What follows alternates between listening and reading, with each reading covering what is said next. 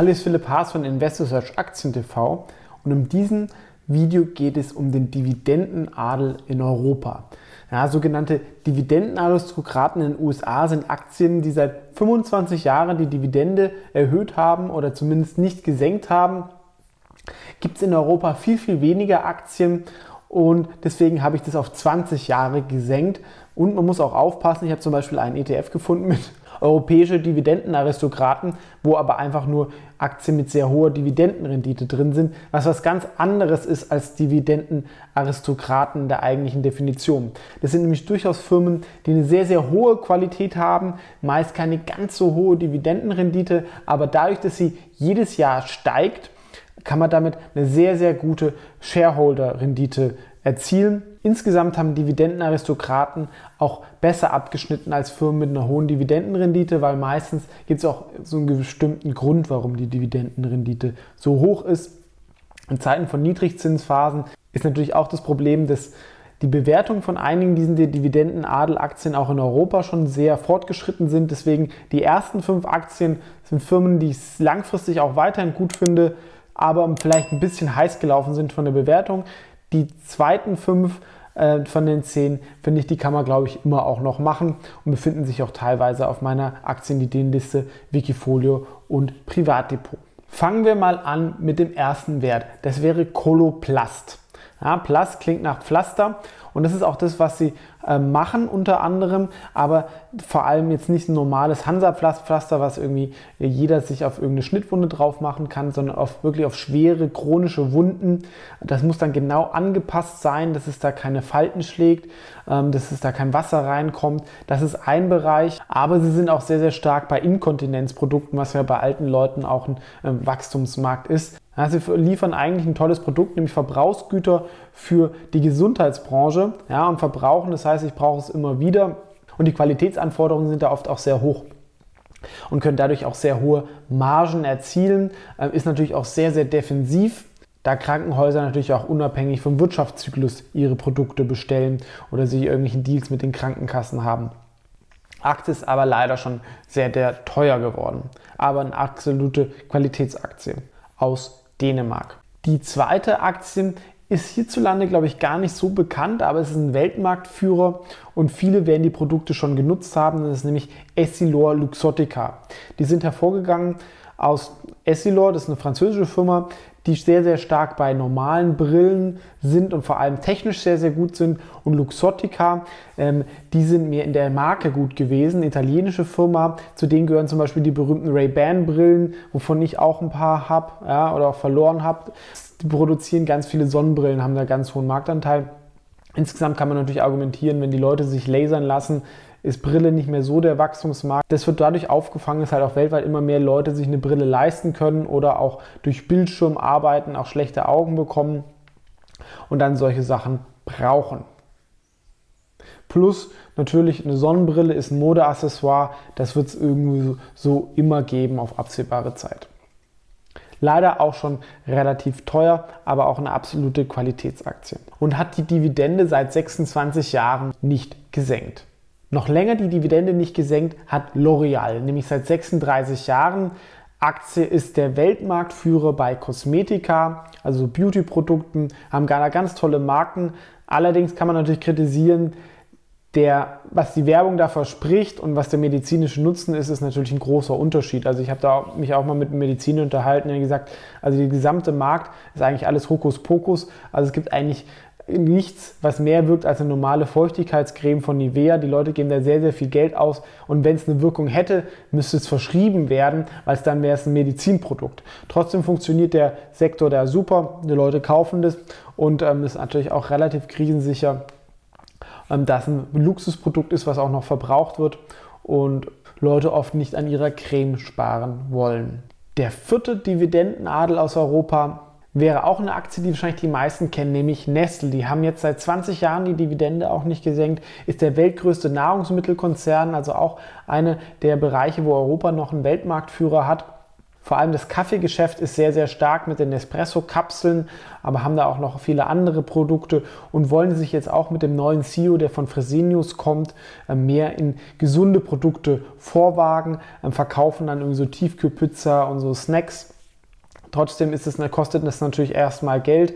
Ähm, sie haben noch eine Beteiligung in L'Oreal lustigerweise, das könnte Ihnen vielleicht noch dazu mehr Luft verschaffen ist sicherlich eine Aktie, ähm, wo man sehr, sehr ruhig schlafen kann. In der Schweiz heißt es schön, Nestle-Aktien verkauft man nicht, die kriegt man äh, vererbt. Ähm, und war ja auch nicht so falsch die letzten Dekaden. Für die fünfte Aktie bleiben wir auch in der Schweiz und es wäre Novartis. Das ist ein sehr, sehr großer Pharmakonzern, auch spielt da in der ganz vorderen Liga mit, hat aber eher auch mehr so eine Chemie-Vergangenheit. Und neben einem wichtigen Krebsmittel für Leukämie haben sie auch viel ähm, Tiergesundheitsprodukte und auch so Konsumentenpharmazie.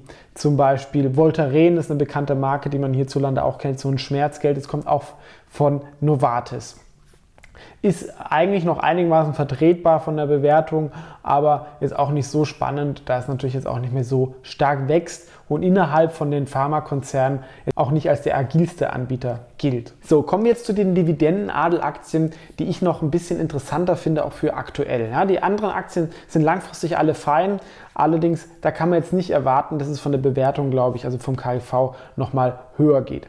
Die sechste Aktie da ist vielleicht auch noch nicht ganz günstig, aber ist zumindest auch ein sehr defensives Geschäftsmodell, nämlich Diageo, die sind Weltmarktführer bei Alkohol. Ja, gerade in der Krise trinken Leute dann auch wieder mehr.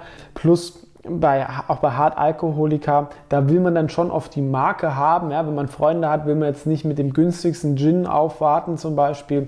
Ist also schon auch so ein Statussymbol und sie haben da auch sehr viele starke Marken drin. Insgesamt trinken die Leute natürlich weniger, aber das gilt vor allem auch mehr für Wein und Bier. Hartalkoholiker durch die Cocktails trinken auch Frauen mehr. Das ist noch relativ im Alkoholsegment noch stabiler. Vor allem kann man hier auch globale Marken erschaffen und ähm, der Biermarkt ist ja immer sehr lokal. Ähm, das ist, hilft natürlich auch, wenn ich starke Alkoholiker, also hochprozentiges im Portfolio habe. Die siebte Aktie ist jetzt eine, die die meisten wahrscheinlich nicht kennen dürften, nämlich Johnson Matthey. Das ist eigentlich ein Umweltkonzern. Die haben auch verschiedene Bereiche, einen Gesundheitsbereich, einen Bereich mit Katalysatoren und wo auch ähm, Industriesachen, wo sie Luft reinigen, bauen jetzt ein Batteriezuliefergeschäft auf für Kathoden, haben ein bisschen drunter gelitten, ähm, dass natürlich Katalysatoren ähm, ganz langfristig wahrscheinlich auch weniger braucht, mittelfristig wahrscheinlich aber mehr. Aktie ist aber eigentlich jetzt relativ günstig, auch vielleicht durch den Brexit. Ähm, plus sie haben seit, glaube ich, über 30 Jahren auch die Dividende nicht gesenkt. Ich habe es mal auch mal ins Wikifolio nachhaltige Dividendenstars aufgenommen, auch wegen dieser Umweltthematik. Seht ihr hier. Ist sicherlich auch nicht die spannendste Aktie ever, aber eine, die eigentlich einen positiven Beitrag für unsere Welt schaffen will mit ihren Produkten. Jetzt kommen wir zu meinen wirklichen drei Favoriten. Das erste wäre Unilever. Ja, das ist so für mich die beste defensive Nahrungsmittelfirma oder Fast Moving Consumer Goods Firma haben ja natürlich vor allem auch viel Shampoo neben so Sachen wie Magnum Eis und sie sind vor allem auch stark in den Schwellenländern, wo solche Markenprodukte noch mehr wachsen. In den USA und Europa ist es dann eher stabil, weil die Leute sich über diese Marken nicht mehr so definieren oder da auch viel zum Beispiel irgendwelche Instagram-Marken kaufen oder beim Discounter irgendwelche weißen Marken. Ähm, trotzdem in den Schwellenländern ist das anders und da ist Unilever sehr, sehr stark. Vor allem, sie sind auch noch sehr breit aufgestellt, dass sie nicht nur Nahrung haben, sondern auch so höhermarschige Shampoo-Sachen wie Eggs und ähm, etc. Auch Lipton zum Beispiel, ein Getränkemarkt gehört zu Unilever. Ein weiteres sehr, sehr tolles Unternehmen meiner Meinung nach, die auch seit über 20 Jahren die Dividenden nicht gesenkt haben, wäre Wolters Kluwer. Ist ein bisschen sowas wie Axel Springer, ist ein Verlag, der aber mehr auf B2B ausgerichtet ist, also auf Firmen.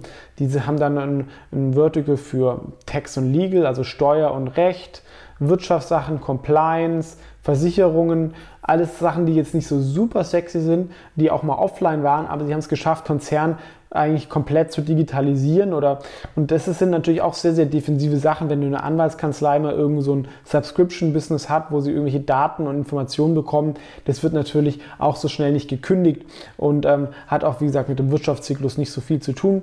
Sie haben einfach sehr, sehr viele Kundenbeziehungen ähm, von Kunden, die sehr, sehr ungern wechseln. Auch Ärzte gehören dazu Die sind auch sehr, sehr konservativ und es stellt auch schon einen gewissen Wert dar und sie haben die digitale Transformation, ähnlich wie Axel Springer, auch ganz gut hinbekommen. Hat auch viele Jahre gedauert, aber ist natürlich auch eine sehr, sehr schöne defensive Aktie. Und der zehnte Dividenden Adeltitel kommt aus Deutschland. Das wäre Fresenius, ähm, war ja auch mal der Liebling von ganz vielen Aktionären, ähm, haben dann Probleme in der USA bekommen, vor allem auch wegen der Tochter Fresenius Medical Care und auch einer Übernahme, die, ähm, wo sie massive Probleme hatten von Arcon. Ähm, der ehemalige Chef ist zu Nestle gegangen, der auch vom, übrigens von meiner Uni St. Gallen kommt, hat da vielleicht auch eher Probleme hinterlassen, waren vielleicht auch ein bisschen zu arrogant. Trotzdem Fresenius ist eigentlich ein sehr schöner, breit aufgestellter Gesundheitskonzern, haben, betreiben Krankenhäuser zum Beispiel hier auch in Spanien, haben ein äh, Segment, wo sie auch so ähm, Gesundheitsverbrauchsartikel haben, ähm, wie irgendwelche Spritzen etc., haben auch ein Segment, wo sie Krankenhäuser planen und sie haben eine hohe Beteiligung an Fresenius Medical Care, die Weltmarktführer bei Dialysegeräten sind, was leider auch ein Wachstumsmarkt ist, dass immer mehr Diabetiker gibt und die Leute müssen da, glaube ich, ein, zwei Mal in der Woche an die Maschine und da haben sie ganz viele Center und ähm, sind da sehr, sehr stark aufgestellt. Ja, ist sicherlich eine Aktie, die jetzt auch dadurch, dass sie runtergekommen ist, auch wieder vertretbarer bewertet ist, ist auch verschuldet. Ähm, aber solange die Zinsen niedrig bleiben, ist das, glaube ich, kein Problem. Zumal sie, wie gesagt, auch wie die meisten Titel hier eigentlich vom Wirtschaftszyklus sehr unabhängig sind. Ja, das sieht man natürlich, wenn ich 20, 30 Jahre die Dividende nicht gesenkt habe, dann bin ich meistens im Geschäftsumfeld, wo ich vom Wirtschaftszyklus nicht so abhängig bin und selbst wo ich eigentlich kaum rückläufige Gewinne habe. Und das ist ja oft das, was viele ähm, Aktionäre wollen. Das schont die Nerven. Genau, das waren also meine zehn Favoriten von Dividendenadel-Aktien in Europa. Wenn ihr noch welche kennt, gerne posten. Ich finde es gerade für ein Buy-and-Hold Depot, wo man sich nicht so groß drum kümmern will, ähm, eine ideale Ergänzung, auch gerade zu ETFs. Man kann da jetzt wahrscheinlich meistens das nicht 30% pro Jahr erwarten, aber man kann damit ganz gut ruhig schlafen und meistens kennt man die Produkte auch und hat dazu einen Bezug zu und dann finde ich, hilft es auch mal, wenn es mal einen Kursrückgang gibt von 20%, dass ich weiß, ja, morgen wird es auch noch irgendwelche Leute geben, die Nespresso-Kapseln kaufen werden, etc. Ansonsten vielen Dank fürs Zuschauen. Wenn du es noch nicht gemacht hast, abonniere gerne meinen Kanal und meine Newsletter und ähm, natürlich immer gerne teilen, kommentieren etc. Und viele Videos schauen.